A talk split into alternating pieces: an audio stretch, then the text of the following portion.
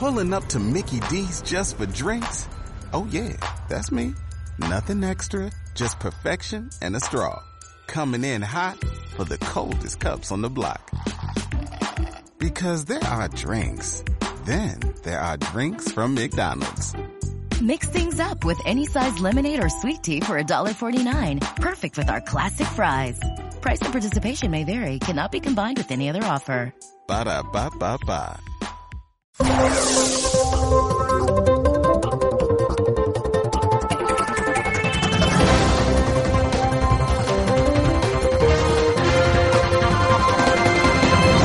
Y nosotros que ya estamos en tiempo de análisis, hoy, pues bueno, más importante, yo creo que es el más importante de la semana porque hoy recabamos toda la, la, información producida durante el fin de semana, son 48 horas. Si nuestro compañero, el politólogo Francisco Gómez, ya viene cada día cargadito, imaginemos hoy, después del fin de semana. Don Francisco, buenos días. Hola, buenos días a todos. ¿Qué tal, Santiago? ¿Cómo estás? Aquí estamos, recuperándonos. Menudo, menudo fin de semana hemos tenido, ¿verdad? Ya te pues mira, vamos a iniciar una semana también interesante, políticamente, ¿eh? porque se va a celebrar el, el martes eh, 23 de este mes de febrero el cuadragésimo aniversario del golpe de Estado, uh -huh. o como diría nuestro amado líder Pedro Sánchez Castejón, el 40 aniversario del 23F. Eh, va a estar el rey Felipe, que presidirá el acto en el Congreso, y por la tarde leña al mono, porque se inicia la sesión de control. O sea que espero que la oposición aproveche la tarde. Nuestro querido y admirado líder, el fraudillo Sánchez, pues nos va a dar explicaciones gratis. ¿Y por qué lo vale? Esto lo va a hacer porque ha decidido pues que teniendo en cuenta que ahora los fallecidos por el COVID no llegan a 200 y parece que la tercera ola pues está, está tocando su fin, pues le parece que es un buen momento para dar explicaciones, que ya sabemos en lo que va a consistir. Va a decir que todo es gracias a él, gracias a su gestión, y que todo lo que le pasa malo al país es culpa de la oposición, incluido las algaradas. Como te digo, mientras tanto, pues siguen los altercados y las revueltas callejeras en los diferentes puntos del país, destacando especialmente y por desgracia Cataluña, ¿no? Donde parece que, que igual que en otras ocasiones, pues ayer, que fue la sexta noche de Jarana, pues vamos a ver si hay suerte y se queda en eso, teniendo en cuenta que en, en otras ocasiones, pues no se ha superado nunca las seis noches de conflicto, ¿no? Por lo tanto, esperemos que esta gente, pues sean foráneos y que se les acabe la reserva en el hotel o donde hayan estado y que se vuelvan a su casa si no son de Cataluña. En todo caso, y empezamos con los audios. Repercusiones que ha tenido todo el tema de las algaradas y la violencia callejera en el extranjero. Pues no se lo pierdan. Nicolás Maduro, Venezuela, conectamos. El encarcelamiento de este muchacho, este joven, Pablo Hassel, bueno, ha alarmado a la comunidad internacional. Un cantante, un rapero, que bueno, canta sus canciones como todos los raperos. El rap es un, como otra otros géneros de la música popular, es un género de música rebelde, crítica en muchos casos, necesaria, y solamente por cantar está preso. He estado siguiendo esas informaciones ha sido titular en España y estamos muy pendientes pues de la realidad. Sí, mejor pendientes de esto que no de vuestros desaparecidos y, torturados y presos, ¿no? Sí, sí, le dijo lo feroz a los tres cerditos, ¿verdad? En fin, pero bueno, es curioso, es curioso que Nicolás Redondo, Nicolás Redondo, no, Nicolás Maduro, eh, haga repercusión de lo que está sucediendo España, a España, teniendo en cuenta que es negativo.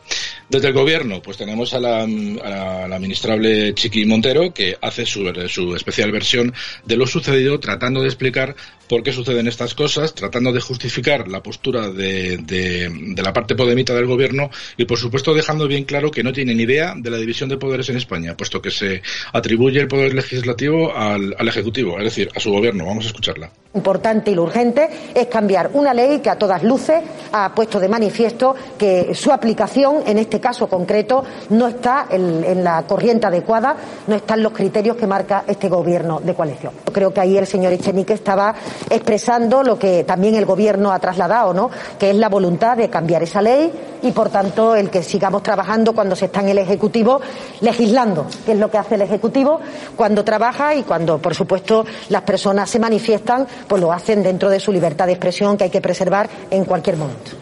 Bueno, pues es ahí, ahí teníamos a la ministra el Ejecutivo legislando, vaya tela. Sí. En fin, hablamos de otro desahogado, el, el alcalde de Valencia, el señor Juan Ribó, eh, que pertenece a Compromís y en su caso además la Izquierda Unida. Pues otro que tal baila, vamos a escucharle. Es la primera vez, sí, sí. es la primera vez que yo este señor lo oigo hablar y por supuesto no lo he oído nunca cantar. Pero a mí me parece que, por desgracia, el no respetar su libertad de expresión ¿eh? Nos está conduciendo a una serie de situaciones que no son precisamente las mejores para una sociedad, ni la valenciana, ni la catalana, ni la madrileña. Bueno, yo, es que yo creo que esta gente está sorda, yo, eh, porque si no, eh, no escuchan las canciones, hablan por hablar. Además de las canciones, es que hay una serie de, de sentencias eh, en firme que le condenan por más de nueve meses. En este caso, dos años y medio es la última sentencia que va a tener que cumplir, más luego los nueve meses. Aunque luego ya veremos en qué se queda todo, pero que no tiene que ver solamente por este tema, que es por enaltecimiento del terrorismo. pero bueno, esta gente de la izquierda se queda en la superficie, no raspa más, y se piensan que se le meten en la cárcel por hacer el bobo. Eh, bueno, pues cantando rap o lo que bien pueda que hace. Otro eh, inteligente, destacado miembro del gobierno, el señor eh, ministro de Consumo, el señor Garzón, que no solamente no lo tiene claro las cosas, sino que es que además deja claro que no sabe ni hablar o no sabe ni leer. Vamos a escucharle y a ver si pillan ustedes los dos gazapos que sueltan. Se está poniendo de manifestación en los últimos días con esa sentencia que encarcela a una persona por unos tweets que se puso en, en Internet. pensemos que estas leyes que ya hemos proponido cambiar varias veces en el Congreso de los Diputados a lo largo de la historia de Izquierda Unida y de Unidas por... Este es lamentable, este tipo es lamentable. proponido, he proponido acabar ya. Sí, y se, está se está poniendo de manifestación en vez de manifiesto. Ya, es que es increíble. Tenemos entendido que es el hermano listo, porque el hermano, o sea, que este es el hermano listo, el hermano tonto es el economista que dijo que la solución para España era ponerse a imprimir billetes, como hacía el Che Guevara antes de que le mandaran a Gabón. En fin, vamos a terminar escuchando a alguien que, bueno, pues que en el día de ayer por la mañana, pues junto con la entrevistable Ana Camins, como hicimos el pasado viernes, pues en la plaza de la Puerta del Sol se han puesto a recibir y a recabar firmas para apoyar a, las fuerzas y cuerpos de seguridad del Estado, que falta les hace, teniendo en cuenta que desde el gobierno y desde las instituciones se está criticando más el modelo policial que las decisiones políticas que influyen en los mandos policiales. Espero que me hayan entendido.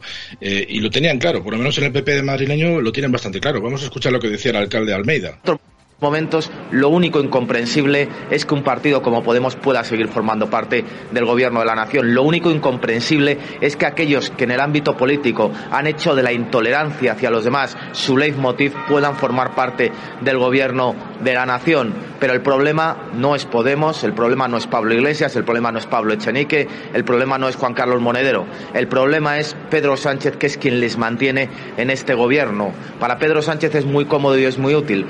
Pablo Iglesias le desvía la atención constantemente de cuestiones extraordinariamente importantes que afectan a los españoles, ya sea la gestión de la pandemia, ya sea la crisis económica y social que tenemos que afrontar. Pero el que al final toma las decisiones, el que al final determina el rumbo de España, el que al final establece sus alianzas parlamentarias es Pedro Sánchez. Y por tanto, no nos olvidemos que si Pablo Iglesias es alguien en política, que si Pablo Iglesias pinta algo en España dentro de lo poco que realmente pinta, es gracias única y exclusivamente a Pedro Sánchez. Este, tiene toda la razón, ¿eh?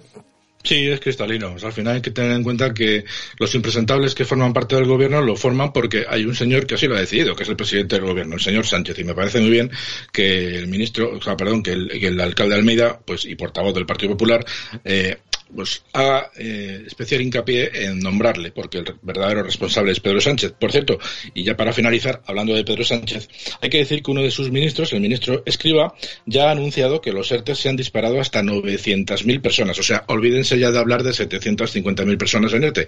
Son 900.000 personas que son las que están sujetas a esta forma legal eh, durante las dos primeras semanas de, de febrero. A ver si el próximo día, cuando nos dé explicaciones a todos los españoles desde la tribuna del Congreso, también alardea de que en vez de 750.000 ya son 900.000. Seguro que lo hace y lo hará al revés. Dirá que gracias a él y a su gestión ahora son 900.000 personas las que cobran un subsidio y se pondrá una medallita.